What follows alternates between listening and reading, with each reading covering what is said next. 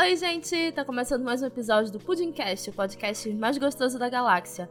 Eu sou a Cintia Pudim e hoje nós vamos falar sobre Chernobyl, uma das séries mais comentadas das últimas semanas.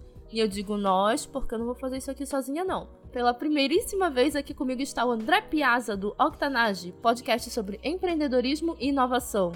Olá, Cintia, obrigado pelo convite. Um prazer estar aqui contigo e com a tua audiência para falar sobre Chernobyl e desenvolver esse assunto aí que causou um impacto enorme, tanto para nós como para a audiência. O prazer é todo meu. E se vocês notarem que o formato do pudim está um pouquinho diferente, é porque na verdade esse episódio nasceu como um calda extra, mas cresceu tanto que virou um arco do pudim. Então, vamos lá. Nesse primeiro episódio, nós vamos falar do acidente, né, da história real e da série que foi lançada pela HBO. Mas no próximo, nós vamos fazer uma análise de tudo o que aconteceu pós-série e explorar outros casos, que todo mundo sabe, né? Fukushima, Brasil, a gente vai falar um pouquinho mais deles lá na frente, então fiquem ligados. Mas antes da gente entrar de cabeça na série, a gente tem que falar um pouquinho do acidente, né? Para quem ainda tá meio perdido, para quem não prestou tanta atenção nas aulas de história, tipo eu, teve muita coisa que eu só fui entender no Chernobyl agora. O acidente foi assim: no dia 25 para o dia 26 de abril de 1986, o quarto reator da usina nuclear de Chernobyl, localizado em Pripyat, na Ucrânia, explodiu durante um teste de segurança que simulava exatamente uma falta de energia da estação. Nessa simulação, os sistemas de segurança de emergência e de regulagem de energia foram intencionalmente desligados, afinal, era um teste, né? Só que o que aconteceu? Uma combinação de falhas do projeto do reator e dos operadores que estavam realizando esse teste fez com que tudo acabasse gerando uma explosão que está gerando, como posso dizer, está gerando problemas até hoje para o meio ambiente. A água superaquecida do reator instantaneamente foi transformada em vapor, que causou uma explosão e um incêndio que durou quase 10 dias. Mas o incêndio não foi o pior problema dessa explosão.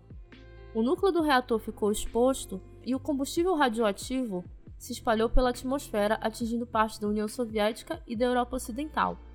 Mas André, sabes alguma coisa sobre o número oficial de vítimas? Eu dei uma lida e fiquei chocada com o que foi publicado sobre isso. O número oficial de vítimas é uma das maiores polêmicas relacionadas com esse assunto.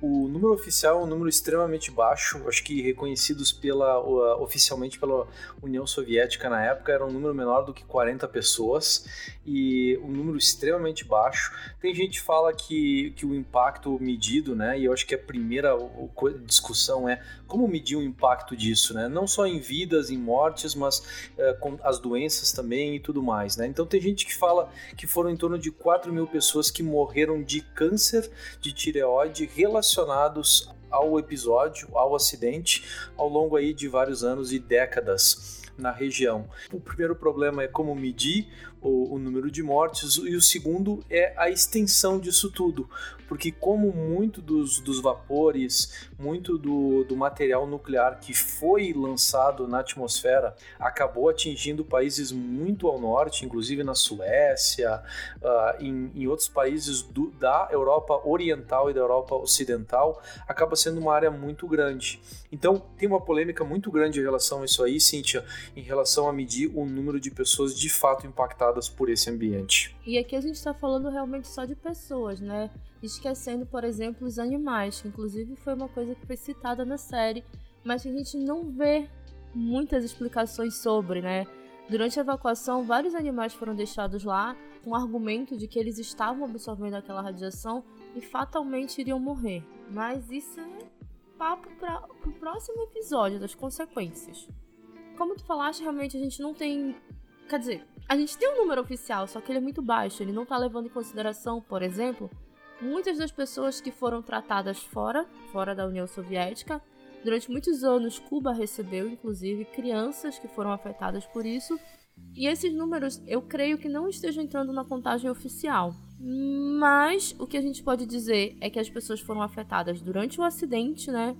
A explosão de vapor causou muitas mortes dentro e fora da instalação, principalmente pela dose letal de radiação que as pessoas receberam principalmente bombeiros e militares que trabalharam lá, e claro, os funcionários.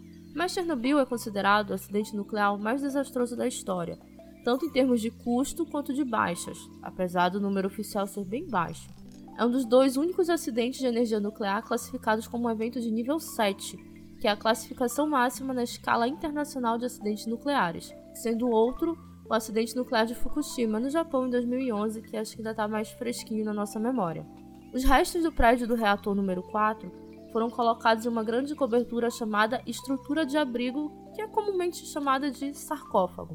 O objetivo da estrutura é reduzir a dispersão dos restos de poeira e detritos radioativos dos destroços, limitando assim a contaminação radioativa e a proteção do local contra as intempéries. E aí vem um fato que realmente me deixou de queixo caído. O sarcófago foi concluído em dezembro de 1986, numa época em que o que restava do reator estava entrando na, na fase de desligamento a frio. O invólucro não foi planejado para ser usado como um escudo de radiação. Foi construído rapidamente como uma segurança ocupacional para os funcionários dos outros reatores não danificados na usina, como o número 3, que continua a produzir eletricidade até o ano 2000. Cara, como assim? Eu sou muito curiosa, eu gosto muito desses temas de tecnologia, energias sustentáveis. E quando eu lia sobre Chernobyl, antes mesmo da, da série sair, eu achava incrível que o sarcófago tinha, tinha ficado pronto tão rapidamente, sabe? O acidente foi em abril, em dezembro ele já estava pronto. Eu achava assim, caramba, é um puta avanço tecnológico isso daqui. Mas ele não é uma proteção contra a radiação. Ele tá literalmente só guardando os destroços. É isso mesmo, André? O sarcófago, na verdade, ele acaba, ele acaba protegendo contra a radiação, sim, e ele dá essa proteção para o pessoal que está ali trabalhando. Eu acho que o grande choque para a pessoa que não conhece o, os detalhes da coisa, a logística da energia e como funciona, é que as pessoas seguiram trabalhando nos outros três reatores que estão ali em Chernobyl. E o último deles foi desligado muito recentemente, né? Então acho que o, o grande choque é justamente esse, é perceber que houve um acidente em um deles e que outros três que estavam ali do lado seguiram trabalhando normalmente durante mu muitas décadas. Isso não faz o menor sentido na minha cabeça. Eu vejo nessas horas que eu realmente não entendo muito de energia nuclear. Na minha cabeça, caramba, teve um acidente aqui, as pessoas estão morrendo, zona de exclusão, fecha tudo. Mas caiu minha cara e descobri que não, que não foi isso que aconteceu. É, o, a realidade dos fatos é que a energia em todos os países do mundo é algo muito bem planejado e estruturado e exige um investimento muito grande por parte dos governos. Então, o que acaba acontecendo e tem episódios históricos assim significativos que mostram que apesar do impacto do acidente, no caso um acidente nuclear ali com possibilidade de mortes, inclusive de invalidar áreas inteiras durante décadas, né? se não centenas de anos, ou até mesmo no caso das guerras mundiais, isso a energia estimula a colaboração e estimula a flexibilidade, mesmo entre partes beligerantes, partes em conflito. Então vou dar um exemplo para vocês. Então, Chernobyl 1, 2 e 3 seguiram funcionando justamente porque o sistema de energia da União Soviética e hoje no, atualmente na, na Ucrânia e Bielorrússia, eles uh, precisavam de, de, suprir essa demanda. E eles não tinham condições de suprir essa demanda através de outras usinas. Então, essas três usinas, três reatores, seguiram funcionando normalmente porque não havia um plano de como fazer isso acontecer. Tanto que era, e chega a ser tão importante e, e de valor, porque o, a, a situação na época é com o impacto do acidente uh, o público jamais aceitaria uh, a ideia de construir outros três reatores ou um outro reator maior ainda na União Soviética na época. Eles não tinham a verba, eles não teriam opinião pública, seria muito mal visto.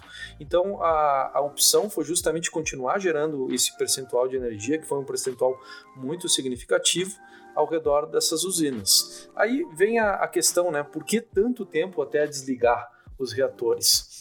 Que é a questão do investimento necessário para gerar novas usinas, novos reatores. Inclusive, um dos motivos para desligar o primeiro reator foi justamente uma negociação que foi feita 10 anos depois, uh, junto com, com a Ucrânia, que naquela época já era um país independente, após o fim da União Soviética. A comunidade internacional investiria em fazer a limpeza e colocar uma nova versão do sarcófago, uh, e a Ucrânia, em contrapartida, desenvolveria outras formas de gerar energia. O exemplo que eu prometi para vocês de colaboração entre partes beligerantes em conflito é a Segunda Guerra Mundial, em que muitas cidades na fronteira entre França e Alemanha continuaram a trocar energia, mesmo com os dois países estando em conflito e estarem guerreando então no, ambiente de batalha. Então a energia é uma coisa de fato tão vital que ela transcende, digamos, o impacto uh, ambiental, uh, né, na, na, visão de muita gente. Ela uh, transcende o, os conflitos, ela transcende as guerras e transcende até o investimento econômico. Então, assim, de forma muito sutil, no silêncio, eles continuaram rodando os três reatores de Chernobyl. Eu tô é muito chocada com tudo isso. Mas a vida seguiu, né, por lá, pelo jeito. O que, que aconteceu? Uma equipe internacional incluiu o prédio número 4 do reator e o sarcófago original em um novo e maior investimento de última geração em 2017. O acidente motivou a melhoria da segurança em todos os reatores RBMK projetados pela União Soviética, que é o mesmo tipo de Chernobyl, né? Teve esse acidente e dos quais 10 continuavam a alimentar redes elétricas em 2019. Inclusive, esse ano foi entregue o novo sarcófago da usina nuclear de Chernobyl, né, cobrindo aquele primeiro que já estava se deteriorando. E pasmem, isso está atraindo muitos turistas. Além da zona de exclusão agora ter, digamos, um passeio guiado, você também pode conhecer o novo sarcófago. Olha que bacana para a família, né? E com o lançamento de Chernobyl, a série da HBO, espera-se que a procura aumente significativamente. E eu separei uma fala do presidente da Ucrânia sobre esse novo sarcófago, esse turismo sombrio que está sendo feito por lá. Abre aspas. Temos que transformar nosso problema em uma vantagem. Fecha aspas, né? E ele assegurou que o objetivo é abre aspas, transformar a zona de exclusão em um dos pontos de crescimento da Ucrânia, fecha aspas. Eu fico embasbacada com a vontade do ser humano de fazer dinheiro. Sério. Apesar de que hoje em dia já não é mais tão perigoso como antigamente, ainda existe radiação lá. Mas assim, foi um lugar que sofreu uma catástrofe. Foi um desastre humano gigantesco é um local de muito sofrimento e as pessoas estão querendo explorar isso para ganhar dinheiro. Não entra na minha cabeça. Quer dizer, é mórbido demais para entrar na minha cabeça. E olha que eu assisti aquele documentário da Netflix, Turismo Sombrio. Mesmo assim, ainda não entra na minha cabeça. Você estava sabendo disso, André? De fato, eu já tinha sabido, uh, alguns anos atrás eles publicaram na, uh, no, no Business Insider, que é um canal de mídia, eu, justamente gente que entrava na zona de exclusão e batia fotos da, daquilo que era o, o, que sobrou de Chernobyl. Até porque tem algumas pessoas que moram ali clandestinamente e tem gente que trabalha ali, então é pago para trabalhar e, e mora nas proximidades. E eles foram lá ver o que de fato tinha acontecido. Por quê? porque a cidade de Pripyat ela foi evacuada às pressas. Então, e as pessoas achavam que ia ser uma evacuação temporária, ia durar alguns dias e logo em seguida elas estariam voltando. Então as pessoas não fizeram grandes planejamentos e o local refletia muito ainda alguns anos atrás o estilo de vida local. Uh, tanto que então o jardim de infância tinha uh, bonecas disponíveis, uh, os refeitórios, os locais públicos refletiam a sociedade soviética na época, as, as estátuas e tudo mais, a roupa das pessoas, etc. Tava tudo ali esperando e intocado e, e simplesmente esperando pela curiosidade natural das pessoas. Então as pessoas iam lá e batiam foto como se fosse um parque de diversão abandonado, basicamente. Isso despertou a curiosidade de muita gente e após a série eu fico só curioso por saber o impacto disso.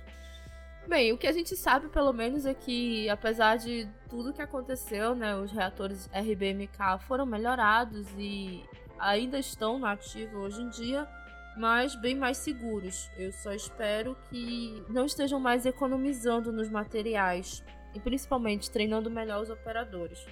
Quem assistiu a série sabe do que eu tô falando. Quem não assistiu pode ouvir que vai entender. Passando um pouco do acidente, vamos, quer dizer, não passando um pouco do acidente, mas mudando um pouco de assunto, agora vamos falar da série em si. Se você ainda não assistiu a série, você ouve aqui por sua conta e risco, tem spoiler. E eu espero que vocês gostem mesmo assim. A série Chernobyl estreou no dia 6 de maio deste ano, 2019, na HBO simultaneamente em diversas partes do mundo e se transformou em um sucesso imediato. A produção foi bastante fiel ao retratar todos os detalhes do ocorrido e como autoridades, trabalhadores, socorristas, jornalistas, moradores e até os animais foram afetados. A série conta com cinco episódios de cerca de uma hora de duração cada e um roteiro que prende a atenção desde os primeiros minutos. Ela foi escrita e dirigida por Craig Mazin, ou Mazin, ou Mazin, ou sei lá como, que é o roteirista e produtor de Se Beber Não Case 2. Dá pra acreditar nisso? Outra coisa que me deixou socada, me deixou chocadíssima com essa série é que o cara fez Se Beber Não Case 2 e depois fez Chernobyl. É um cara polivalente, né? O, esse, essa é a grande prova, Cintia, de que uh, Se Beber Não Case 2 é baseado em fatos reais. Concordo demais. Ele é autor de uma frase sobre a série que eu achei fantástica. Eu queria muito que tu lesses pra gente, André. Quando as pessoas escolhem mentir e as pessoas escolhem acreditar nessa mentira, quando todos se envolvem uma espécie de conspiração passiva para promover a mentira acima da verdade, podemos nos safar por um bom tempo, mas a verdade não se importa com isso e vai te pegar no final. No final das contas, quem sofre não é quem está contando a mentira, são as outras pessoas eu acho que essa frase dele realmente define bem a série e o acontecimento de Chernobyl. Para quem não se aprofundou nos estudos sobre Chernobyl durante o colégio, a faculdade, seja lá o que for, a série mostra pontos que eu sequer tinha ouvido algum dia. Ela vai focar muito, quase que completamente, nas pessoas. Ela ela não vai deixar o acidente de lado, obviamente, mas ela vai focar tanto no drama pessoal das pessoas que eu já não sei mais nem como classificar essa série. Eu não sei se ela é um drama, se ela é um documentário, se ela é uma ficção. Tu, tu tens ideia do que essa série é? De fato, eu acho que o grande apelo dela é justamente ela por ela ter, ela, sabe, ela é filme, ela é documentário, ela, ela tem personagens uh, fictícios, mas que representam elementos que aconteceram dos fatos e a gente vai chegar e vai falar nisso. E ela tem, tem alguns elementos uh, de drama e de suspense e, e uh, de relacionamento humano que foram muito bem trabalhados por quem criou o roteiro. Né? Então, até convido as pessoas, né? Quem uma das coisas que me chamou a atenção enquanto eu assisti a série, eu comecei a ler a página da Wikipedia em que falava sobre o acidente. E me chamou a atenção de como os elementos que estavam retratados na história estavam também sendo levados para a série. E que isso ao longo da série, à medida que os episódios foram se desenvolvendo, esses outros elementos de, sabe, de personagens, de drama pessoal, de drama coletivo e o, o teu ponto, né, que é o ponto chave da série e que é como ela começa, né? Ela é justamente com o, o personagem Legazov, que é um, um personagem central na, na, trama toda do início ao fim, falando, né? Se você repetir uma mentira um número suficiente de vezes, as pessoas vão começar a acreditar que isso é verdade. Então, ela com, conseguiu uh, transcender todos esses elementos e gêneros para criar uma situação muito interessante que chamou a atenção de todo mundo e é o motivo pelo qual a gente está aqui hoje, né, Cíntia? É, eu normalmente não embarco na onda das pessoas quando uma série tá muito na hype, eu passo longe dela. Mas por algum motivo Chernobyl me chamou a atenção e eu comecei a assistir. Eu também normalmente não gravo sobre séries. Não que eu não goste de falar delas, eu só acho que eu não, não tenho muito jeito para falar disso. Mas Chernobyl me tocou de um jeito tão, tão forte que eu realmente topei embarcar nessa e gravar um episódio sobre Chernobyl. E eu queria muito começar a falar da série em si, do roteiro dela, pela, por uma, pela abertura da série. Não pela abertura. Pelo começo, bem pelo comecinho. Logo nos primeiros minutos do primeiro episódio, nós vemos o Valery Legasov. Eu acho que tem diferença no nosso russo, André. Tu falas de um jeito, eu falo de outro. é, eu, eu fiquei na dúvida também se no português a gente fala Legasov, ou Legazov, ou Legazov e assim por diante. Mas hum. enfim, é o mesmo personagem que a gente está se referindo, né? é. Eu vou manter o Legasov porque, sei lá, acho mais bonito. ele tá gravando algumas fitas contando, assim, quando a gente começa a assistir, a gente não entende muito bem sobre o que ele tá falando. Ele tá gravando umas fitas, está culpando uma pessoa, ele simplesmente guarda as fitas, ele coloca num embrulho, coloca num balde e sai de casa como se fosse jogar lixo fora. E aí ele coloca essas fitas num, num prédio, uma casa abandonada, volta para casa, coloca ração pro gato dele, fuma um cigarro e se suicida. E aí nós descobrimos que o Valery Legasov, ele foi o chefe da comissão que investigou o acidente nuclear. E ele se mata no aniversário de dois anos do acidente. E esse fato, a morte dele, originou investigações mais aprofundadas sobre o acidente. Como tu já tinhas falado antes, né? É... Existem vários motivos para ele se suicidar ele se sente culpado por não conseguir, os verdade... não conseguir expor os verdadeiros erros. Ele se sente culpado, talvez, porque algo parecido já tinha acontecido antes. Ele se sente culpado por várias coisas. Tem mais um motivo que leva ele ao suicídio. Ele está doente. Por quê? Porque ele foi exposto à radiação. Basicamente, até mesmo as pessoas do do governo, os estudiosos que estavam lá, estavam sendo expostos à radiação. Por mais que tenha sido numa quantidade bem menor, muitos deles acabaram morrendo. E ele não foi o único, ele resolveu se matar. Mas outras pessoas tiveram muitas doenças em decorrência dessa exposição.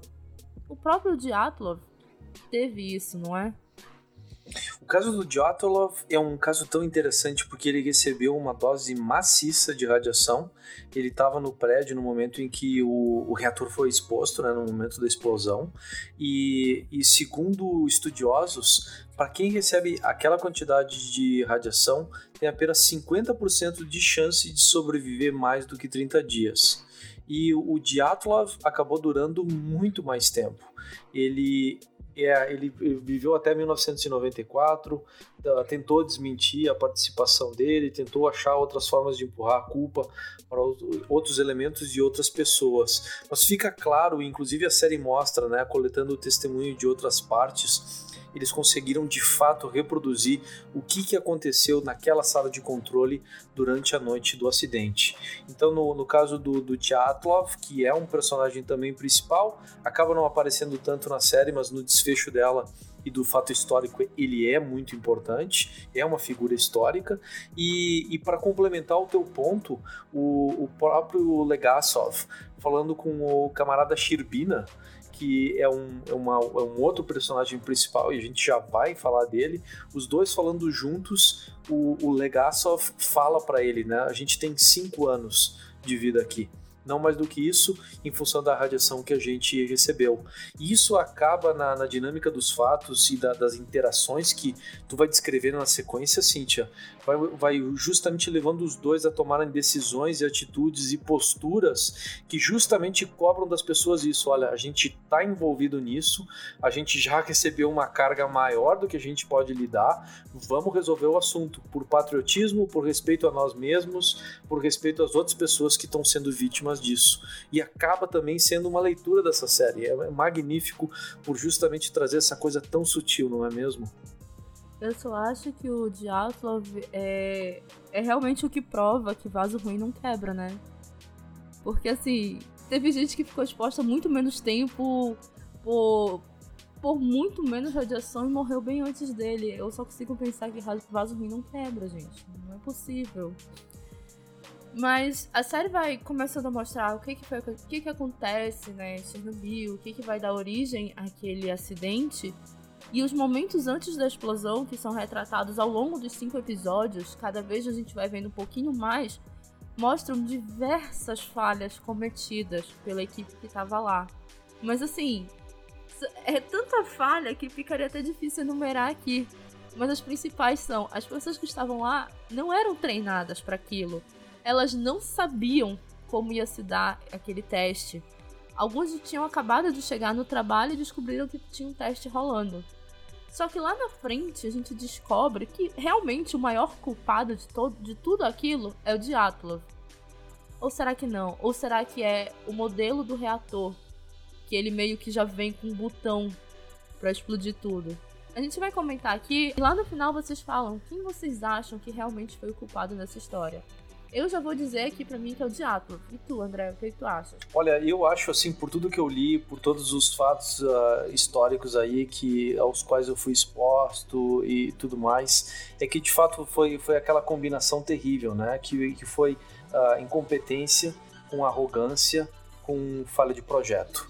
Então você dá uma, uma, máquina estragada, uma máquina problemática, nas mãos de alguém que está querendo ser promovido, numa máquina, numa estrutura uh, burocrática extremamente hierárquica, coloca uh, uma pessoa que é arrogante reconhecidamente por todos os colegas, superiores, uh, subordinados e tudo mais, e, e você tem, tem aí uma combinação fatal em que um teste que era para ter sido realizado anos antes acaba sendo empurrado e, e forçado em cima da, daquele reator. Uh, eles fazem várias tentativas ao longo de várias semanas e, e, meses, e na data marcada, na verdade, foi a data em que eles resolveram empurrar até o limite. Tanto que há várias falhas e situações, inclusive contornáveis, que eles poderiam ter tomado, apesar de ter, ter feito falhas anteriores, e na verdade isso fica muito claro para quem vê o último episódio que justamente foi a, a insistência na base da arrogância e na base do, do pedantismo, né? a insistência nesse erro que leva a, a, explosão no final das contas. E o elemento, né, a cereja em cima do pudim nesse caso, é Não. o fato de ter uma falha estrutural, uma falha de projeto gravíssima, que é o que justamente leva a, a essa explosão, né? Os detalhes eu tenho certeza que tu vai co cobrir a seguir, mas para mim está claro, né? É, é, essa soma de elementos, é incompetência, burocracia, hierarquia, crença absoluta no, no regime, nas verdades dele, a arrogância, o pedantismo, a insistência nos erros e finalmente a falha do projeto. E o resultado está aí. Pois é, dentre os momentos marcantes da série, eu gostaria muito de citar aqui que a Ulana Komilki, que é uma cientista nuclear, ela descobriu o acidente quase que por acaso, mesmo estando a muitos quilômetros de distância, mais de 400 quilômetros de distância, quando no sábado ela tá lá no seu, no seu laboratório, ela simplesmente acorda com um dos trabalhadores lá, um dos físicos, e aí ela vai abrir a janela para circular vento, e aí o alarme dispara. Aí ela pega um paninho, vai lá na janela, coleta aquela poeira, faz uma análise e vê que está tendo um vazamento. Algo muito grandioso aconteceu que está se espalhando radiação e, atingi e a atingiu a 420 quilômetros de distância. E aí ela pega, vai lá com o superior dela, vai falar o que, que aconteceu e ele simplesmente a silencia. Ela diz que ela é uma física nuclear e que ele, antes de conseguir aquele cargo burocrático, era, acho que, dono ou coordenador de uma fábrica de sapatos. Ou seja, é uma pessoa completamente incompetente para exercer aquele cargo. Mas ele diz assim, que ele é melhor do que ela. Eu nem quero entrar muito aqui no caso do machismo, né? Porque uhum. não é muito meu perfil falar disso. Mas a gente vê que isso acontece. E tem uma coisa muito interessante sobre a personagem da Ulana é que ela não existiu de verdade. Ela, na verdade, está representando vários cientistas que ajudaram Legasov a descobrir tudo o que aconteceu. Inclusive, está representando as mulheres cientistas que nunca ganharam muito destaque. Até hoje, elas não uhum. ganham muito destaque. E quando por acaso aparece uma cientista que tem um pouquinho de destaque, as pessoas já cagam na cabeça dela, dizendo que ela roubou de outra pessoa, dizendo que teve ajuda de outra pessoa, dizendo que não sei o que, diminuindo, as pessoas, ah, diminuindo a mulher. Gente, vamos parar com isso. 2019, pelo amor de Deus, vamos parar com isso. Mas eu gosto muito dessa pegada da Ulana de ser uma mulher. Mesmo que ela não tenha existido de verdade. Eu sei que ela tá representando mulheres que existiram e que existem até hoje. Mas assim, quando a gente vê esse impacto dela com o superior, já fica muito claro que realmente tudo é burocrático, né? A crença no regime, a crença de que aquilo vai te prover tudo. E eu acho que isso fica muito mais claro quando existe uma reunião, tipo assim, aconteceu um acidente. Ok, E aí a série vai. Eu tô pulando um pouco os pedaços, gente, porque eu realmente tentei separar algumas coisas que me chamaram a atenção. Mas depois do acidente, os bombeiros são chamados, a polícia é chamada, começa aquela comoção na cidade pra tentar descobrir o que foi que aconteceu. E aí é criado um comitê, né, super burocrático, com militares e pessoas que não necessariamente entendem da área, realmente elas não entendem. E é chamado um cara, que é o Valery Legasov, que a gente falou antes, e ele seria uma espécie de presidente da comissão? É isso? É esse o papel dele? Tu lembra? Olha, o, na, no caso da comissão que acabou apresentando para o Gorbachev, ele, ele tinha o valor de, de uh, advisor, né? Ele, ele tem um papel de, de contribuir como, como assistente científico e dar contribuições desse, desse sentido.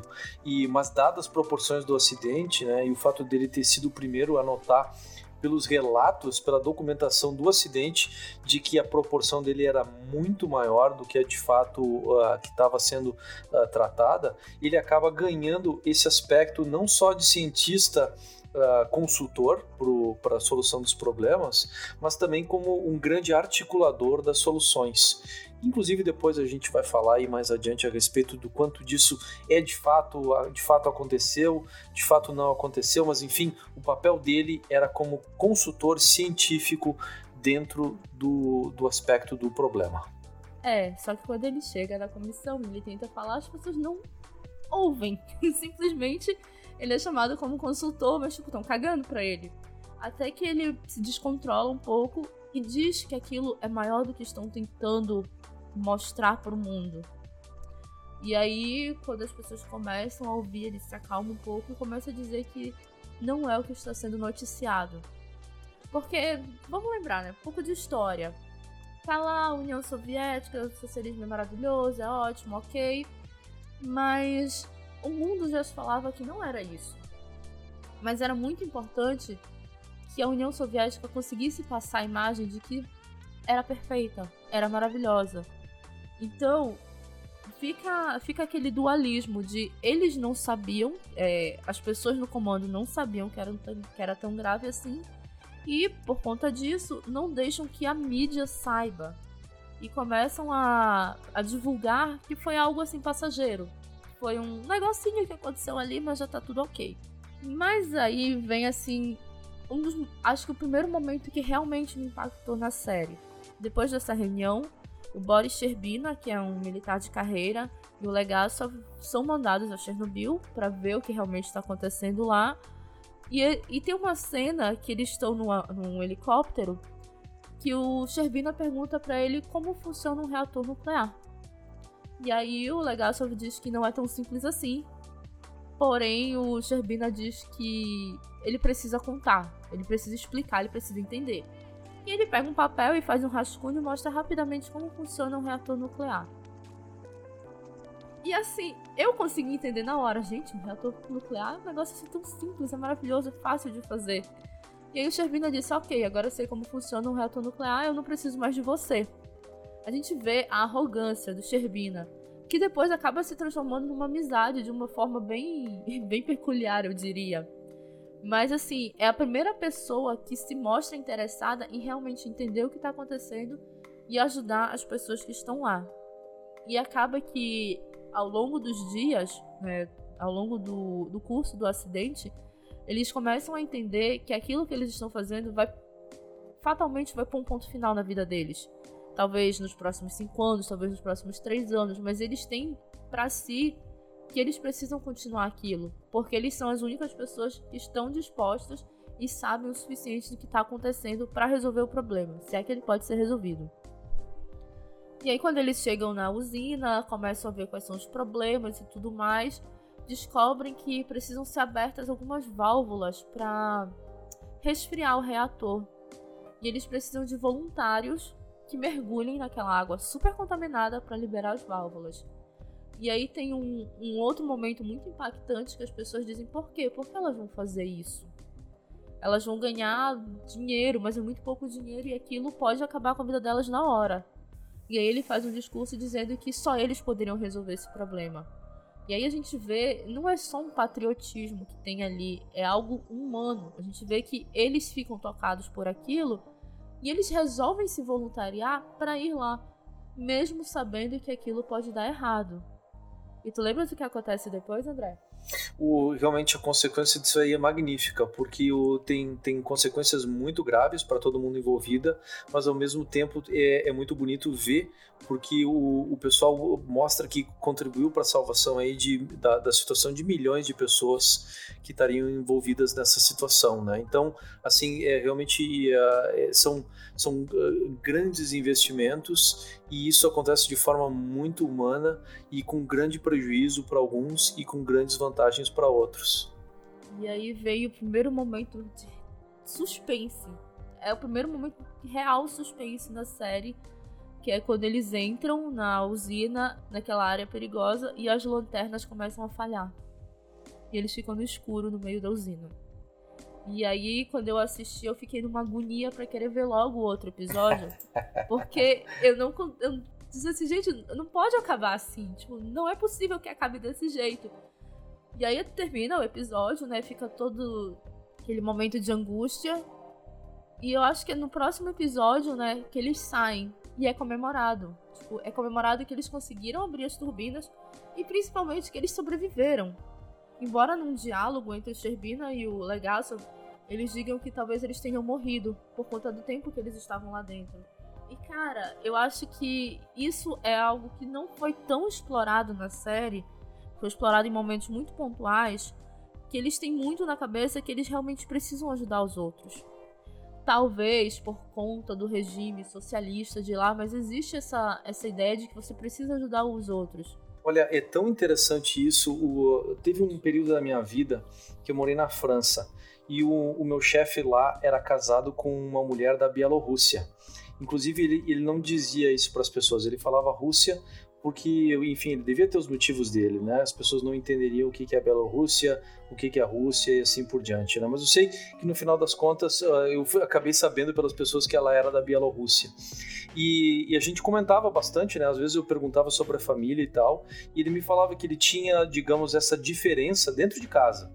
E ele falava que ele justamente casou com ela, um dos motivos era justamente para criar essa diferença. Ele, italiano, morando na França, queria ter uma, uma visão diferente do mundo e, uh, e viver isso na, na, realidade diária. E, e eu perguntei para ele quais são essas diferenças que tu percebe, uh, enfim, numa família em que ela vem do, do leste europeu. E ele, ele falou, eles têm uma visão muito, muito diferente, muito menos individualista, muito mais patriota e muito mais comunitária do que a gente tem e, uma forma de abordar e de ver as situações através desse prisma. E foi uma coisa que, ah, de fato, Cíntia, como tu perguntou, a gente não é tão exposto a isso hoje em dia, até porque a gente tem, tem uma sociedade bastante consumista, a gente tá, tá, tá aí em busca da realização dos próprios sonhos, das próprias aspirações, e a gente acabou não vivendo isso.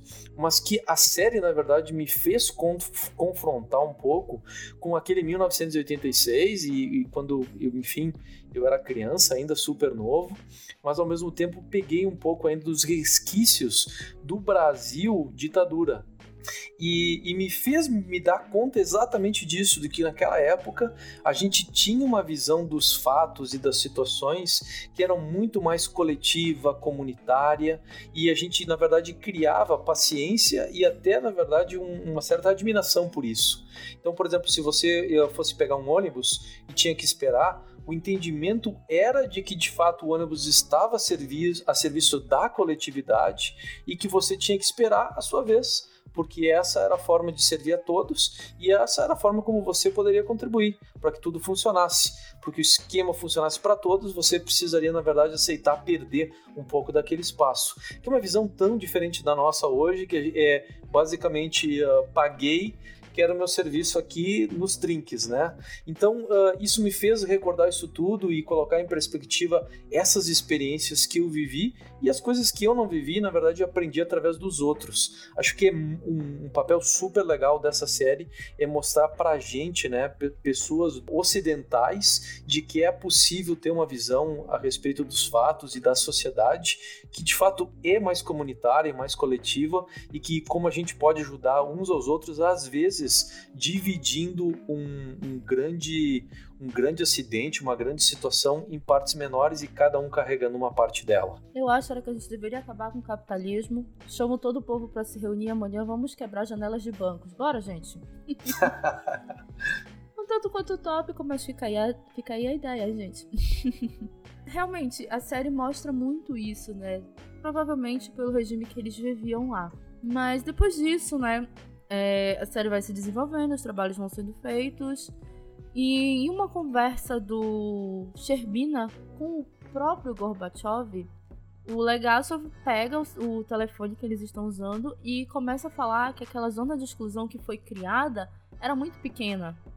E assim, vendo algumas notícias do mundo, na Alemanha, bastante distante de lá, as crianças já estavam sendo impedidas de ir para a escola por conta da contaminação que estava vindo de Chernobyl.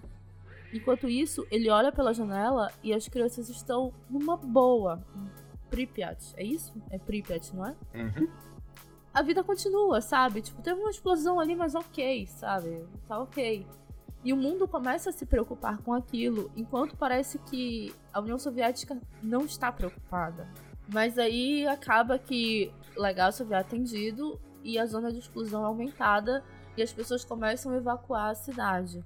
E aí nisso, você vê que não tem tempo para arrumar nada. As pessoas simplesmente pegam o ônibus e vão embora. E tem que deixar animais, tem que deixar a casa praticamente do jeito que tá. Porque, como tu disseste antes, achava-se que seria algo temporário. A cidade está vazia até hoje. E aí, depois disso, a série vai se desenvolvendo, blá blá blá, etc. Assistam lá, gente. Mas tem outra cena que é muito marcante, que é quando a gente toma realmente o impacto do que, que vai ser aquilo. Ou melhor, qual vai ser o impacto daquilo na vida das pessoas. Porque o Boris pergunta pro Legasov qual o impacto da radiação. E aí ele explica. Os danos celulares começam a se manifestar e a medula óssea falha. O sistema imunológico falha. Os órgãos e tecidos moles começam a se decompor. As artérias e veias vazam como uma peneira, ao ponto de não conseguir dar morfina para a dor, que é inimaginável. Dentro de três dias a três semanas você está morto. É o que vai acontecer com esses rapazes. Ou seja, todo mundo que estava indo lá trabalhar, os bombeiros, vai morrer. E aí, quem já assistiu a série talvez tenha notado que eu não toquei aqui no assunto casal Ignatenko é porque lá pra frente eles vão ter um espaço especial aqui nesse episódio pra gente falar só deles. Mas você começa a. Nessa hora, você realmente. Você começa a ter uma ideia do que vai acontecer com todas aquelas pessoas. E nada pode ser feito. As pessoas estão indo lá, elas não sabem que elas vão morrer. Mas você sabe. E aí começa a dar uma angústia. Tu, tu chegaste a sentir isso, André? Eu comecei a me sentir muito angustiada pelas pessoas que não sabiam que iam passar por dores horríveis. Isso aí é muito bem trabalhado durante a série porque ela coloca justamente a tensão entre os personagens que sabem do destino com uma sequência de pessoas, né? E algumas delas a serviço, outras simplesmente moradoras, outras simplesmente espectadoras disso tudo, e, e a tensão entre o que vai acontecer com elas ou o que vai acontecer e o impacto, e o especialista que sabe do que vai acontecer e que na verdade está tendo que pedir essa contribuição ou está tendo que assistir passivamente ou negando essa informação para as pessoas. Então, de fato, é muito angustiante e a gente absorve isso muito com o Legasov. Um pouco com a, a Ulana, um pouco com o, o Shervina, mas bastante com o Legasov porque ele justamente está sempre vivendo esse conflito. E, e, na verdade isso é usado de forma muito genial pela, pelo roteiro e, e interpretado com muita, com muita propriedade por, por ele. Né? Então, até lembrando, né, o, o ator que fez o, o Legasov, ele, o nome dele é Jared Harris e ele foi um dos personagens da série Mad Men, que foi uma série de grande sucesso da MC no mundo, no Brasil também. E ele também faz um, um, personagem no Mad Men, que é um personagem bastante angustiado e que absorve muito drama pessoal e que leva ele a consequências funestas também. Então, esse ator realmente fez um trabalho magnífico nesse sentido. E de fato, Cintia, quando a gente comentava antes de gravar que, que tu teve esse impacto emocional, é, é visível justamente pela interpretação do roteiro e do ator. É, eu. Assim, a série foi feita para te deixar angustiado. Porque tu vês que algumas pessoas, alguns cientistas começam a entender o que está acontecendo, alguns militares começam a entender o que está acontecendo e eles não podem expor para as pessoas, para o público em geral. Isso geraria uma, sei lá, um problema muito grande. As pessoas começarem a se revoltar, iam quebrar tudo, iam partir para porrada e tudo mais. Então, dentro das possibilidades deles, eles fizeram o que podiam, eu acho. Apesar de que tudo isso começou com uma certa arrogância, com muitos erros, eles estavam tentando contornar. Essas pessoas que estavam aqui num escalão baixo, digamos assim. Porque quem realmente estava no poder não estava ligando para isso. Quem assistiu a série também deve estar notando que a gente não está falando dos donos da usina. Até porque é tão. Assim, eu fiquei tão revoltada com, com os papéis deles. E eu fiquei ainda mais revoltada de saber que aquilo de tudo é real. Que eu, eu acho que nem. Eu não consigo nem falar sobre aquelas pessoas. Mas a gente vê que eles estão ali sendo impulsionados pela ganância. Eles estão sendo impulsionados por uma vontade de ter cada vez mais poder. E eles são tão medíocres. E assim, nossa, é, eu acho perturbador falar deles, pra falar a verdade. Mais do que do Atlas, por incrível que pareça. De fato, isso é, isso é incrível e é outra parte da, da história que é justamente trabalhada desde o primeiro momento, né? desde a primeira cena, como tu abriu toda essa conversa, Cintia, que é justamente para mostrar que uh, como as coisas se distorcem dentro de uma organização principalmente quando ela tem, tem objetivos aí que, que são servir à organização e não ao povo ao qual ela deveria servir. Né? Então eu, eu acho assim até uma leitura pessoal um pouco triste de ver de fato que isso tudo aconteceu, que isso foi fato real. Esses homens foram julgados e foram condenados com base em evidências existentes e, e a tristeza toda é perceber que uh, isso é um caso extremo, né, de, de acidente nuclear, impacto aí a milhões de vidas, pode-se dizer, mas que essa é a realidade das organizações, em que as decisões são tomadas dessa forma e baseadas justamente com isso, não no propósito da organização, que é servir a pessoas, a clientes, a população de forma geral, ou a partes dela, ou a cumprir um serviço, mas justamente para proteger a hierarquia, quem está no poder, para diminuir o acesso à informação das pessoas, ou para evitar críticas ou outras consequências que seriam mais graves para a organização.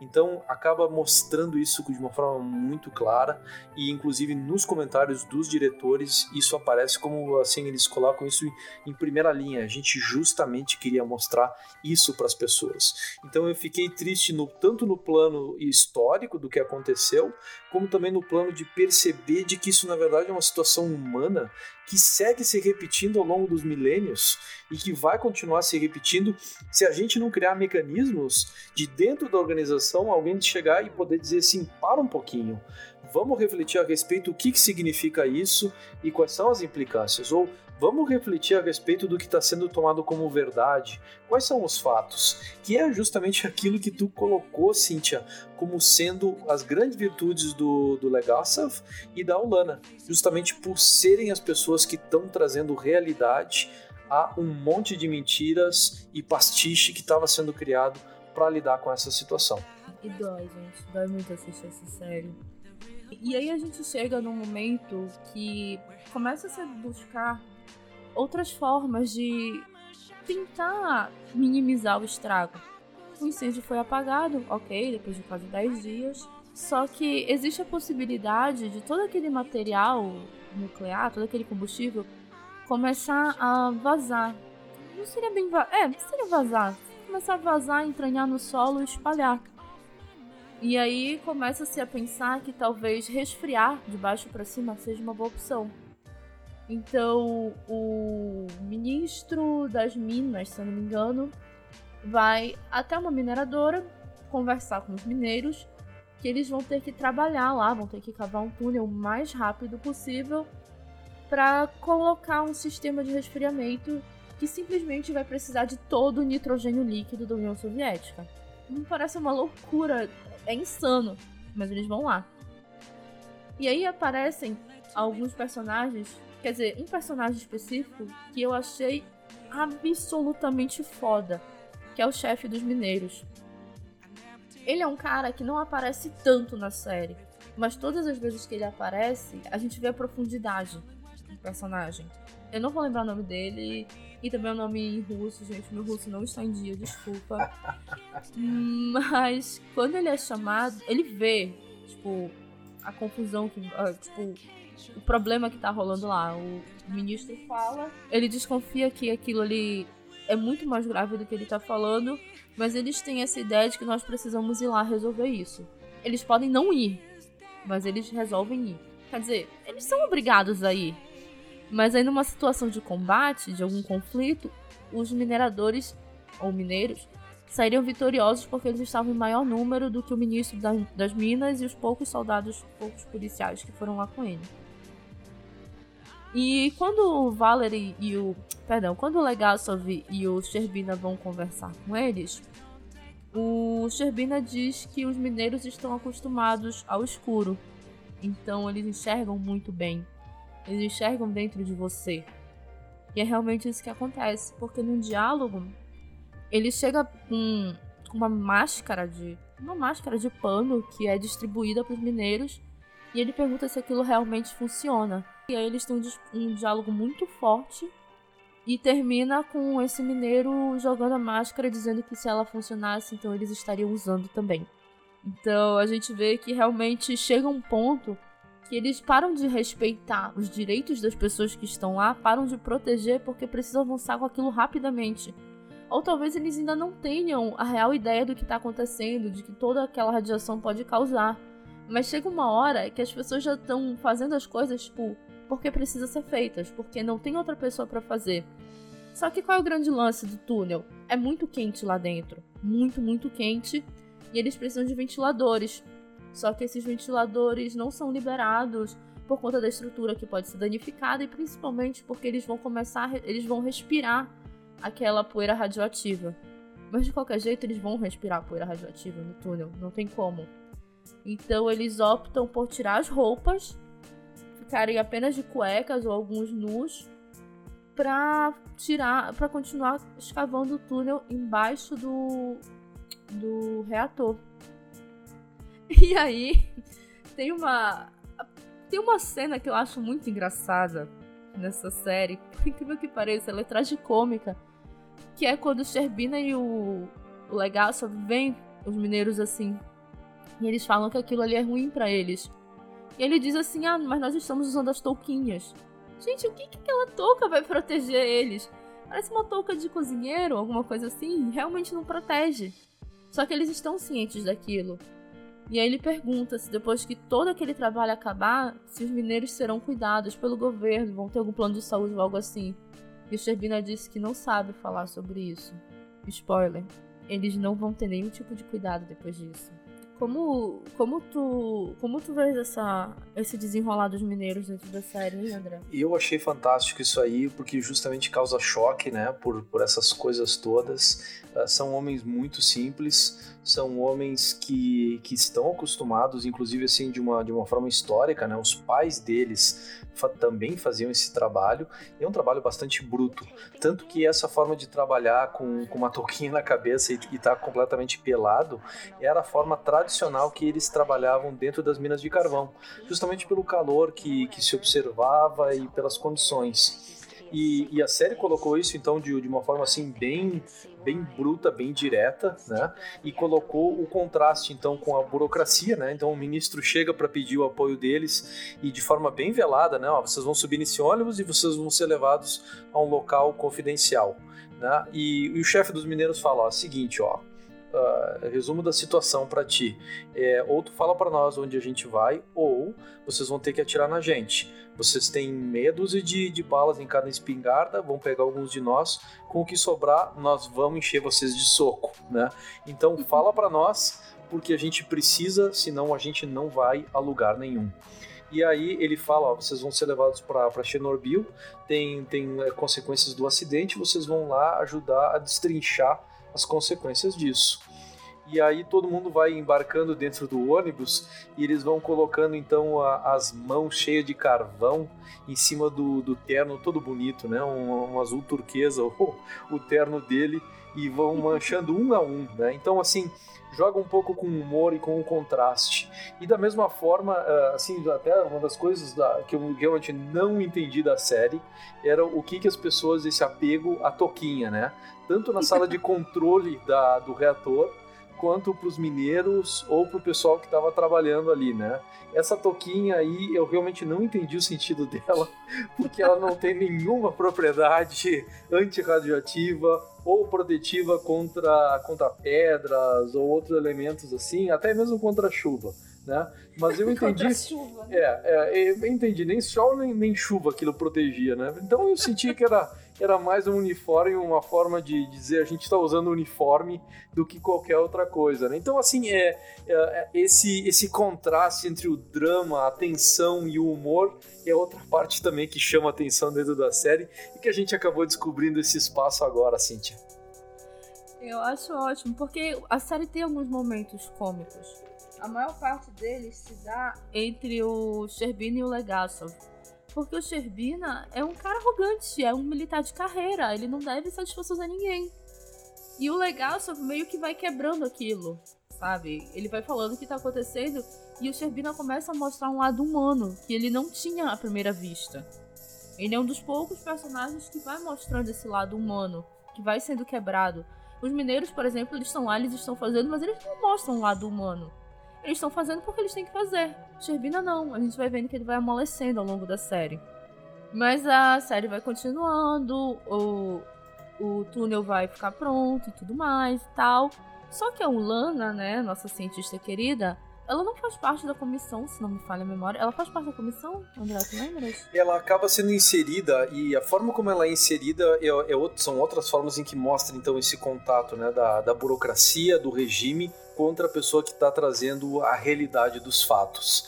Então ela confronta várias vezes. Tu descreveu a situação do cara que era chefe da, da seção de energia, mas que na verdade a experiência dele era como gestor da fábrica de sapato e era um cargo em que ele simplesmente ia por escritório e rubricava papel, né?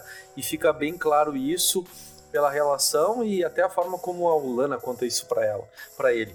E logo em seguida ela vai para a região do acidente e o pessoal fala para ela: você não é permitido, você, quem é você? Você não é permitido aqui, você não vai entrar. E a resposta dela é: uh, de fato, eu preciso entrar porque eu tenho uh, assunto muito urgente, muito sério para tratar em relação ao acidente. Eu sei o que está acontecendo aqui, eu sei que teve uma explosão, eu sei que foi dessa magnitude, eu sei que vocês estão tendo que lidar com esse tipo de problemas, eu quero entrar agora. E o pessoal falou para ela: olha, tu vai embora ou a gente te prende. E a resposta dela foi justamente essa: se você me prende, você precisa me levar para a mais alta autoridade disponível, porque é com eles que eu preciso conversar. Então você vê que, que esses personagens que você falou, né, o Legasov e a Ulana, eles têm que peitar o sistema, eles têm que afrontar essa empáfia para justamente trazer o benefício e a conversa que precisa haver naquele momento.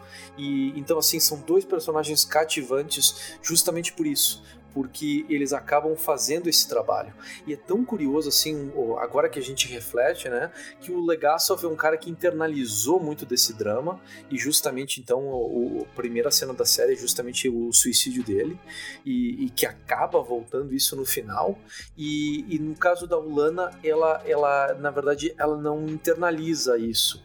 Ela é um personagem mais, uh, digamos, ligado aos fatos e que justamente reflete talvez a comunidade científica científica que lida com os fatos, que lida com elementos objetivos, né? E talvez até, não vou dizer menos humano da parte dela, mas certamente de uma, de uma forma uh, menos internalizadora. Tanto que ela acaba processando tudo o que acontece, o último episódio, o julgamento, as consequências disso tudo e, e indo adiante na vida. E o Legasov, infelizmente, não. É, isso que tu falas é realmente interessante, porque ela é uma cientista. E até tem uma hora que ela, num diálogo, fala que ela é maluca por perseguir a verdade. Mas ela realmente mostra, assim, ser fria quanto ao que está acontecendo. Mas isso não a torna mais ou menos humana, apesar de toda a frieza dela. Ela é uma pessoa que está realmente representando a ciência naquele momento. Eu acho que a Ulana é a personificação da ciência dentro da série. Ao menos eu a vejo dessa forma. Com certeza. E, e personificação da objetividade. É, é, tão curioso que teve uma, teve uma das entrevistas minhas no podcast que eu entrevistei um engenheiro. E ele falava que, que a esposa dele dizia, né? Engenheiro não tem coração. E, e, foi uma coisa que me chamou muito a atenção, e no episódio seguinte eu comentei, né? Uh, justamente, olha, não, não é o, o, fato de ter uma análise mais objetiva das coisas que te faz menos humano.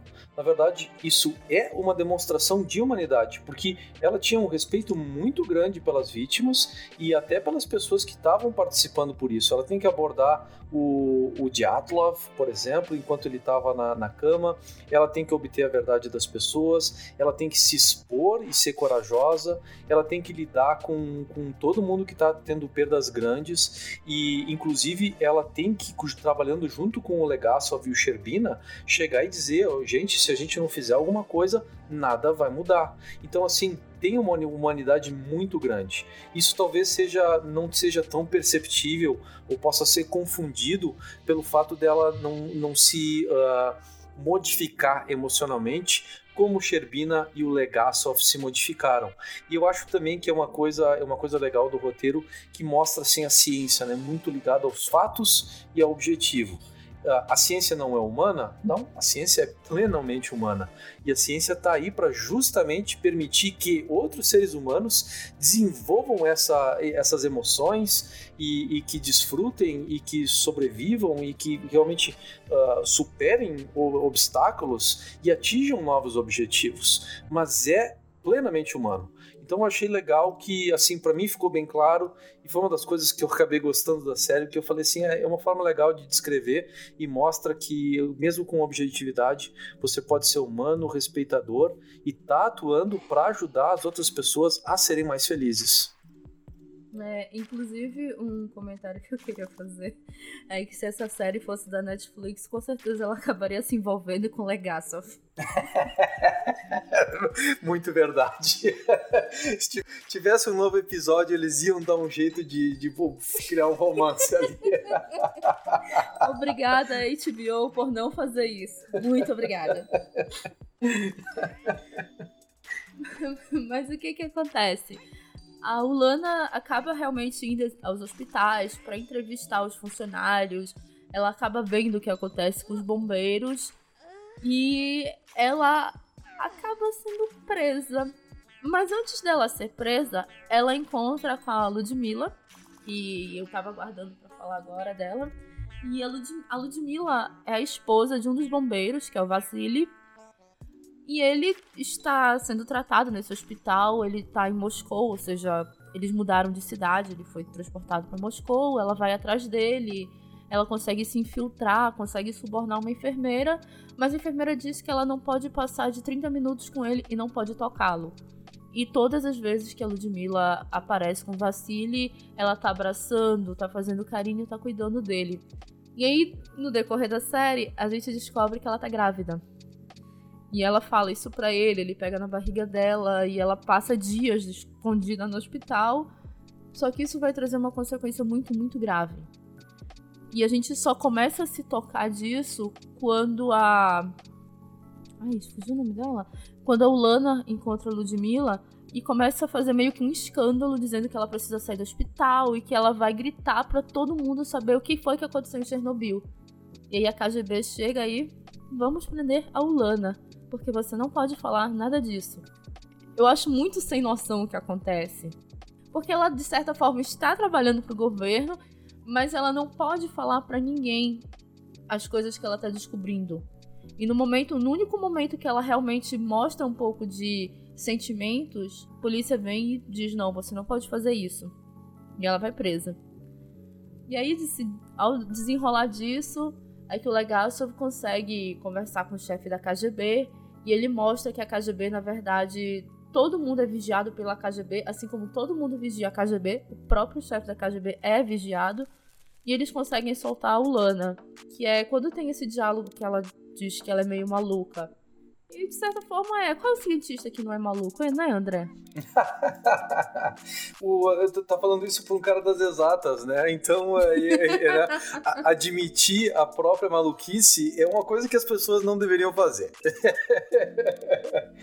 É pior, hein? Ficar negando é pior. Ficar negando é pior. Eu acho que a série deixa isso muito claro, né? Quanto mais se nega, pior fica o problema. É verdade. E aí, nesse momento, ainda no hospital, é, a gente vê como as pessoas vão se deteriorando. E aí aquilo que o legal sobre fala antes, descreve a medula, as veias, tudo vai se deteriorando. A pessoa basicamente implode de dentro para fora. Ela vai derretendo de dentro para fora. E a gente vê umas cenas bem fortes, inclusive com o Vassili, né? Uhum. Já praticamente sem rosto, derretendo, a pele dele tá derretendo. E aí depois disso, ele vem a falecer porque não tem salvação. E o enterro dele também é, é um negócio muito forte, porque ele é o corpo dele e de outras pessoas são colocados dentro de caixões de madeira. Esses caixões de madeira ficam dentro de um caixão de metal. Uhum. E aí eles são enterrados num lugar bem longe e são concretados, que é para ter certeza que a radiação não vai se espalhar. E a Ludmilla tá grávida, gente. E ela tá com. Acho que ela tá segurando o sapato do Vasily. Talvez numa menção de como. Aquele ditado, é como seria estar nos seus sapatos, como seria estar no seu lugar. E ela coloca bem na barriga dela, indicando que aquilo ainda tem. Aquilo não tá ali à toa. É, os sapatos dele na barriga dela não estão ali à toa. Porque lá na frente a gente descobre o que, que acontece com o bebê dela toda, tudo isso que está acontecendo faz com que a Ulana comece a desconfiar do reator RBMK. Tá, tudo bem, ela já estava desconfiando desde o começo. Mas desde o começo da série, as pessoas repetem que o reator RBMK não explode. É impossível ele explodir. Uhum. E a Ulana diz: não, cara, ele explodiu, alguma coisa aconteceu. E ela vai montando um, uma cronologia segundo a segundo, praticamente, ao longo da série, ao longo uhum. da investigação, para entender o que foi que aconteceu. Mas aí a gente chega numa parte da série que também é extremamente marcante e dramática. E eu acho que foi assim o episódio que mais me doeu assistir. Uhum. Que começa com evacuação de uma das cidades. Um jovem soldado entra numa fazenda e tem uma senhora ordenhando uma, uma vaca. E aí ele diz que ela precisa sair de lá. E aí ela dá uma aula de história sobre a União Soviética falando de várias guerras, várias confusões que tiveram lá e ela nunca deixou a casa dela. E ela via pessoas morrendo, sangue nas ruas, e ela não deixava a casa dela. Por que, que ela deixaria por algo que ela sequer consegue ver? E aí o soldado vai, derrama o, o leite que ela tá ordenhando, e aí ela muito calmamente pega o balde e continua a ordenhar a vaca. E aí ele não tem mais solução e ele dá um tiro. E nesse momento fica um pouco de dúvida em quem ele atirou ele atirou na vaca para forçar a senhora a sair. Então, não estava sendo uma saída amigável, realmente não estava sendo, principalmente para as pessoas que viviam mais no interior. Mas aquilo era necessário. E aí é, começa a mostrar o lado dos animais, né?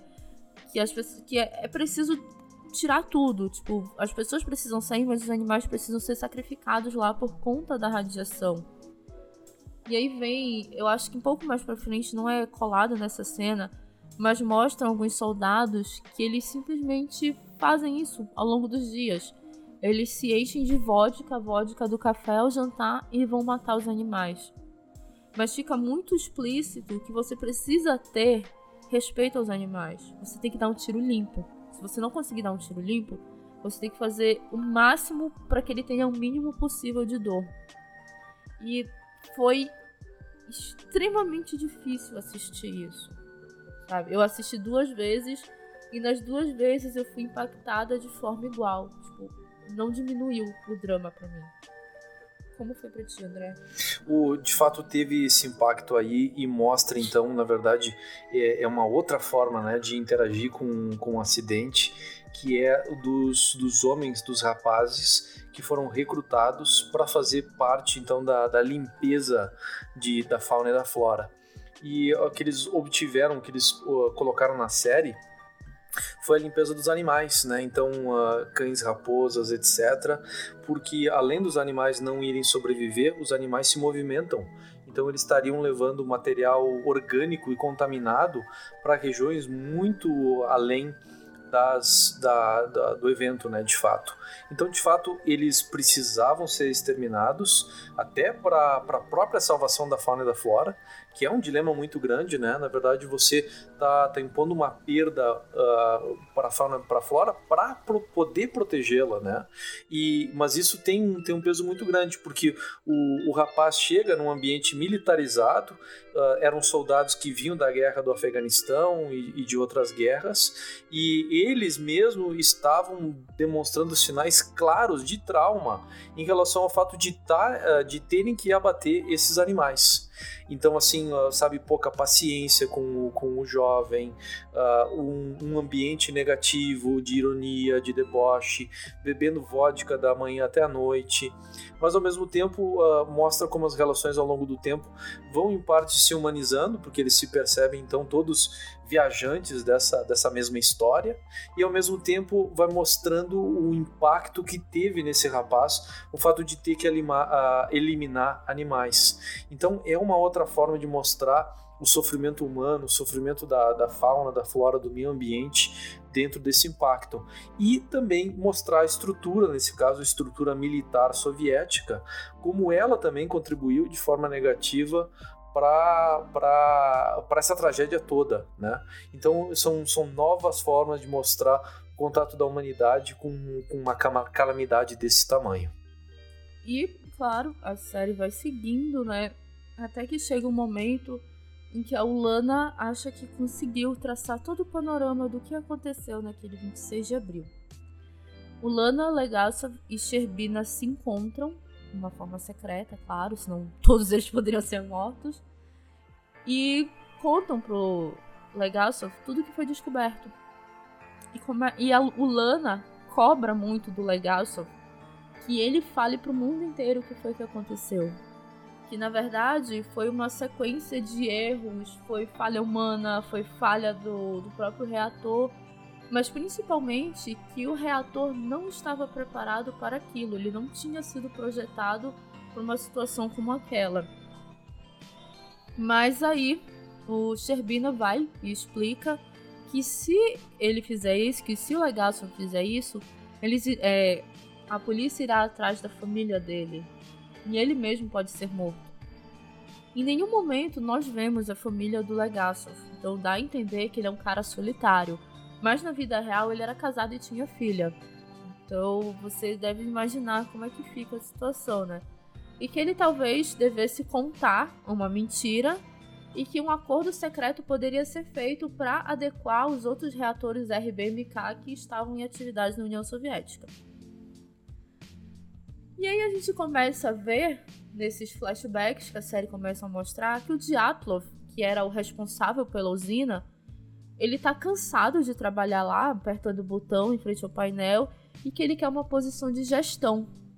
E isso pesa muito na decisão dele de continuar com o teste. Porque qual o grande problema real desse teste? Na teoria, ele funcionaria tranquilamente, apesar de que ele já tinha sido feito três vezes antes e nas três vezes ele tenha falhado. Mas na teoria, você teria que reduzir o reator para simular uma situação de ataque e que você ficasse sem energia elétrica. Por quê? É a energia elétrica que move as turbinas que vão resfriar a água, que vai gerar vapor que vai fazer com que seja gerada a energia nuclear. Mas no caso de uma falha elétrica, o, as turbinas conseguiriam funcionar por mais alguns segundos. E esse teste era justamente para saber se só isso conseguiria manter o reator funcionando normalmente. Spoiler, não conseguiria. Mas, dadas as circunstâncias, o teste deveria ter sido abortado. Ao mesmo tempo, o Dyatlov queria porque queria que aquele teste fosse completo, porque ele estava mencionando aquela, aquela posição de gestor.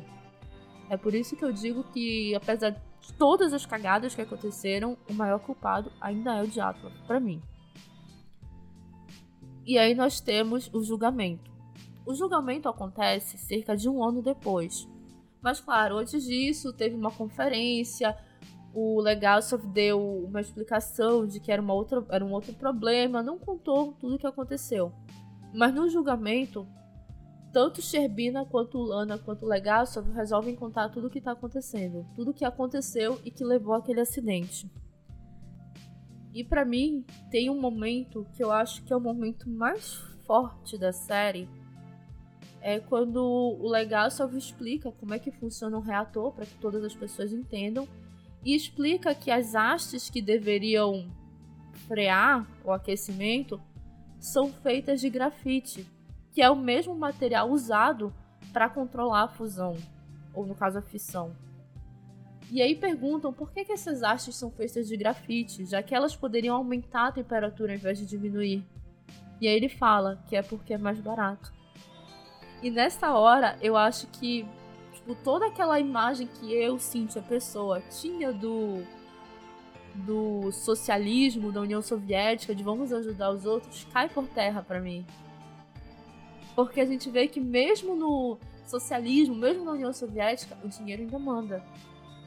Eles resolvem usar o grafite, que é mais barato, mas 10 anos antes já tinha existido um relatório que dizia que aquilo poderia ser um problema. Porque quando tá rolando o teste, eles têm a opção de é, apertar um botão de pânico que para tudo, desliga o reator. Só que esse botão de pânico faz justamente as hastes de grafite entrarem no, no reator e aumentar a temperatura ao invés de diminuir. E aí eu acho que a gente chegou a citar no começo, ou se não citou, a gente conversou aqui no Queima Pauta, acaba gerando uma energia 10 vezes maior do que aquele reator foi projetado para gerar. E isso faz com que exploda tudo. A água aquece muito rapidamente, explodindo a tampa, faz com que todo aquele material fique exposto e gere toda a contaminação da atmosfera. Não é só daquela cidade. Aquela nuvem voa pela União Soviética. E quando. Nossa, é pesado falar isso. Quando ele tá no julgamento, ele diz que todo, tudo que ele falou antes, é, na verdade, era mentira. Que na verdade ele estava cumprindo ordens da KGB e do Comitê Central. E que naquele momento existiam 16 reatores na União Soviética em funcionamento. Três desses reatores estavam ali do lado, em Chernobyl. Ah, e uma curiosidade: o julgamento estava acontecendo em Chernobyl por conta de uma jurisdição da União Soviética, os julgamentos deveriam acontecer no local do crime ou do acidente, ou seja lá o que for. E para mim é, foi assim, eu acho que é o ponto central da série. Tipo, não é talvez a falha humana, não é o desaparecimento do cientista, não é a vontade do Dyatlov de, de conseguir uma posição melhor é justamente a ganância do ser humano de tentar baratear aquilo e acabar tentar baratear a usina e acabar colocando muito mais pessoas em risco. Acaba que realmente o ponto central da série só aparece no final, que é a explicação do porquê que o reator RBMK explodiu, mesmo que todo mundo afirmasse que ele não poderia fazer isso. É, eu, eu fiquei aqui um, um pouco assim, eu tava pesaroso, né? No, no sabe, na, ouvindo a reflexão e de fato refletindo, sabe, que isso é uma realidade uh, de, de, qualquer regime, de qualquer local, né?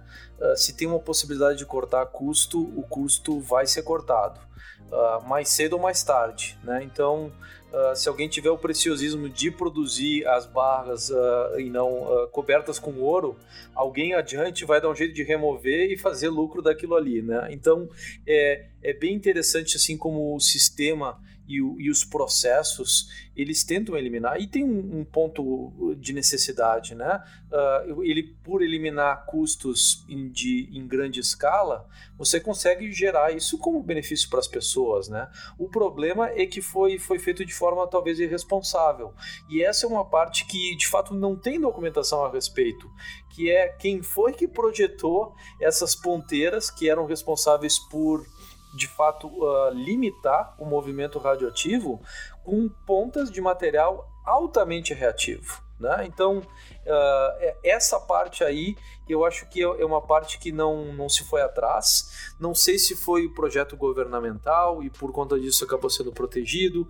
Não sei se foi um fornecedor que tentou se proteger nisso aí tudo, né? Mas de fato é uma coisa que de fato traz um pesar muito grande. E até assim te escutando falar, assim, a conclusão que eu cheguei, né? Eu sou eu, eu vim das áreas das exatas, né? Então a, a faculdade de engenharia de certa forma é a convivência diária com esses desastres, né?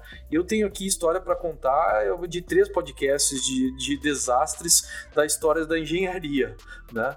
E então, de fato, isso não, não me marcou tanto até de repente porque eu fui, digamos, uh, dessensibilizado anos antes na faculdade mesmo, né?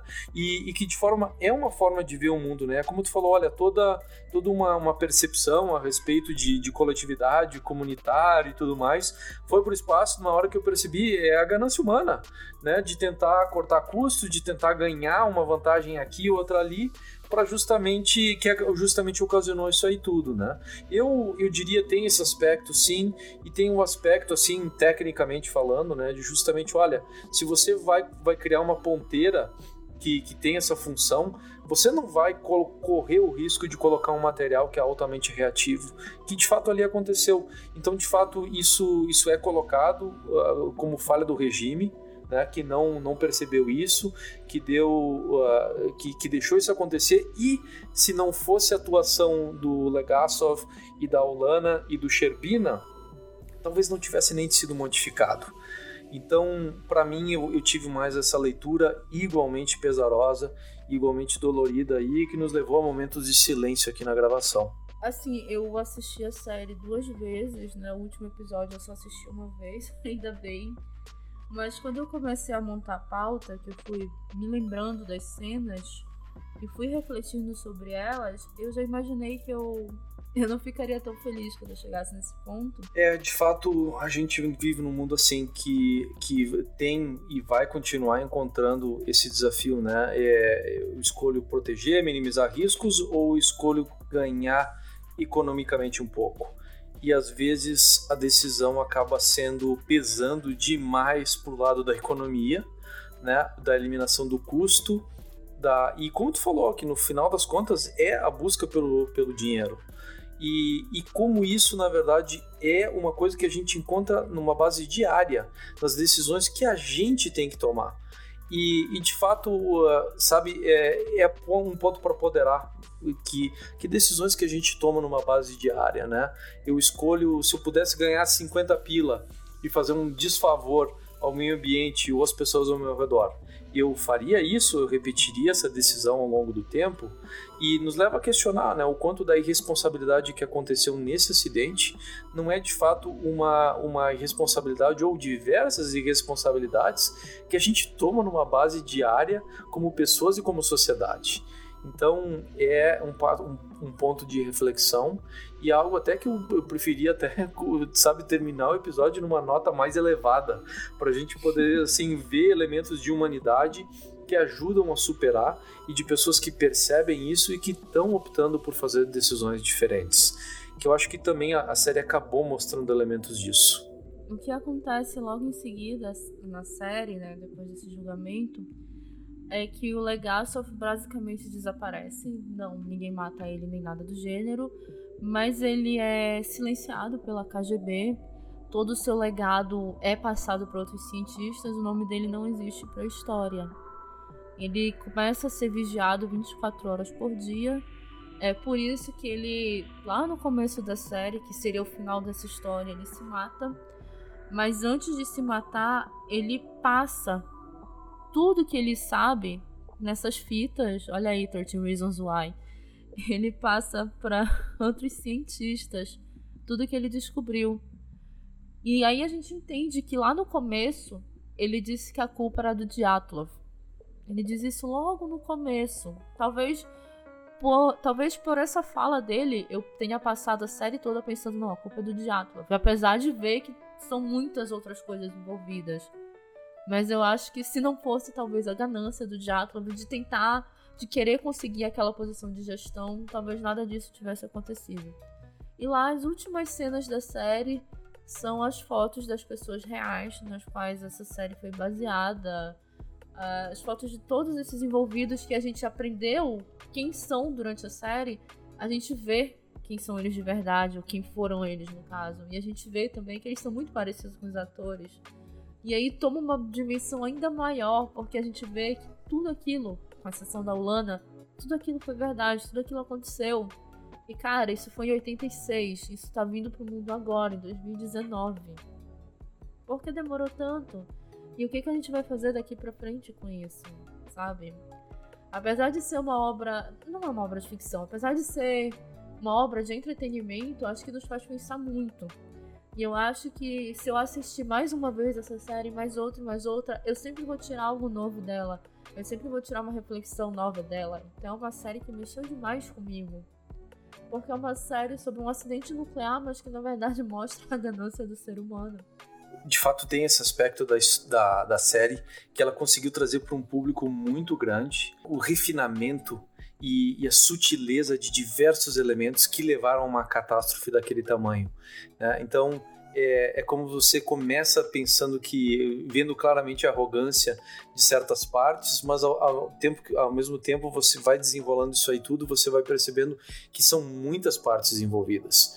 E isso deixado sim muito claro por um grande público, eu achei um serviço bem grande prestado, porque mostra que na verdade o, de certa forma todo mundo que participa está de fato envolvido e tem chance de tomar ações que vão reforçar comportamento negativo ou ajudar a levar a coisa por uma situação diferente. Então eu gostei muito disso por capturar as sutilezas e por deixar isso de uma forma bem claro dentro de um contexto histórico, documentário e tudo mais, e, e trazer essa reflexão para o grande público. Achei isso um grande favor prestado aí a, a múltiplas nações. Eu tô, ainda estou impactada pela série, ainda estou bem tocada por ela e quanto mais eu penso, mas ela me parece uma obra realmente importante nos dias de hoje, sabe? Eu sei que tem muita gente falando dela, eu sei que tem muita gente assistindo, e eu quero mais é que falem mesmo, eu quero mais é que assistam e que tirem suas próprias conclusões, porque é uma série para refletir. Mesmo sendo do cara que dirigiu Se Beber Não Case 2, que não tem muita coisa para refletir, né? Mesmo sendo. Acho que mostra também o quanto esse cara é flexível, olha, virei fã. É uma série importante no momento. Eu acho que vocês podiam desligar um pouco Stranger Things e prestar mais atenção em Chernobyl. e aí, quando eu tava para assistir o último episódio, eu joguei na internet, assim, pra, pra ter certeza de qual seria a data que ele sairia. E eu caí num clickbait, que era assim: o que esperar da segunda temporada de Chernobyl? Aí eu fiquei assim, ué, vai ter uma segunda temporada? E, gente, não, não vai ter uma segunda temporada. Mas as pessoas ficaram tão impactadas, ficaram tão tão tocadas por aquilo que querem uma segunda temporada. Mas, gente, não tem mais o que falar. Acabou.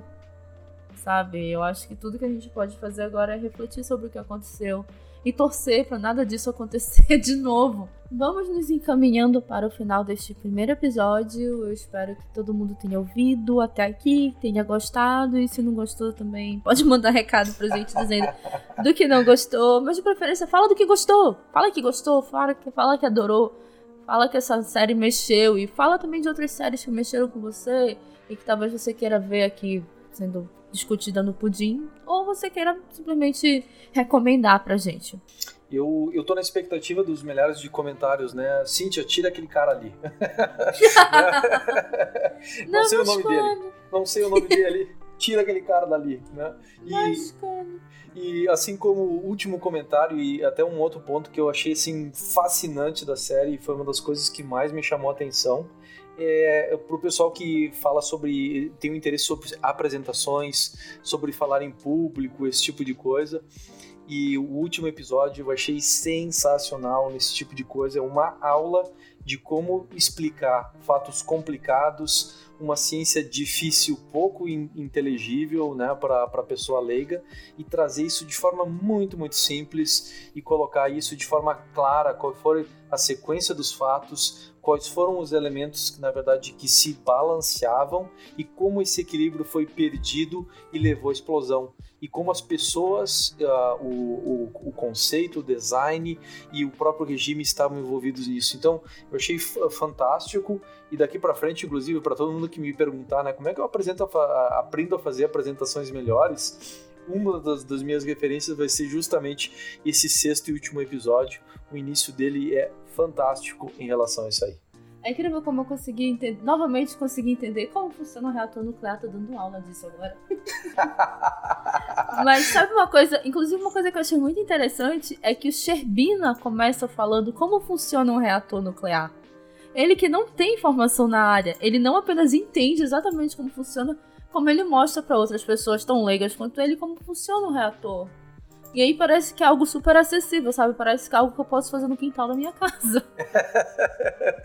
de fato, a gente brinca, né? Mas o, os engenheiros químicos, os próprios químicos, eles trabalham com o conceito de reatores. E no caso de um reator nuclear, é uma reação muito mais complexa e, e, e muito mais potente que acontece ali dentro, né? Então, uhum. até uma das coisas que a gente pode falar no, no episódio que vem é falar sobre a fusão nuclear.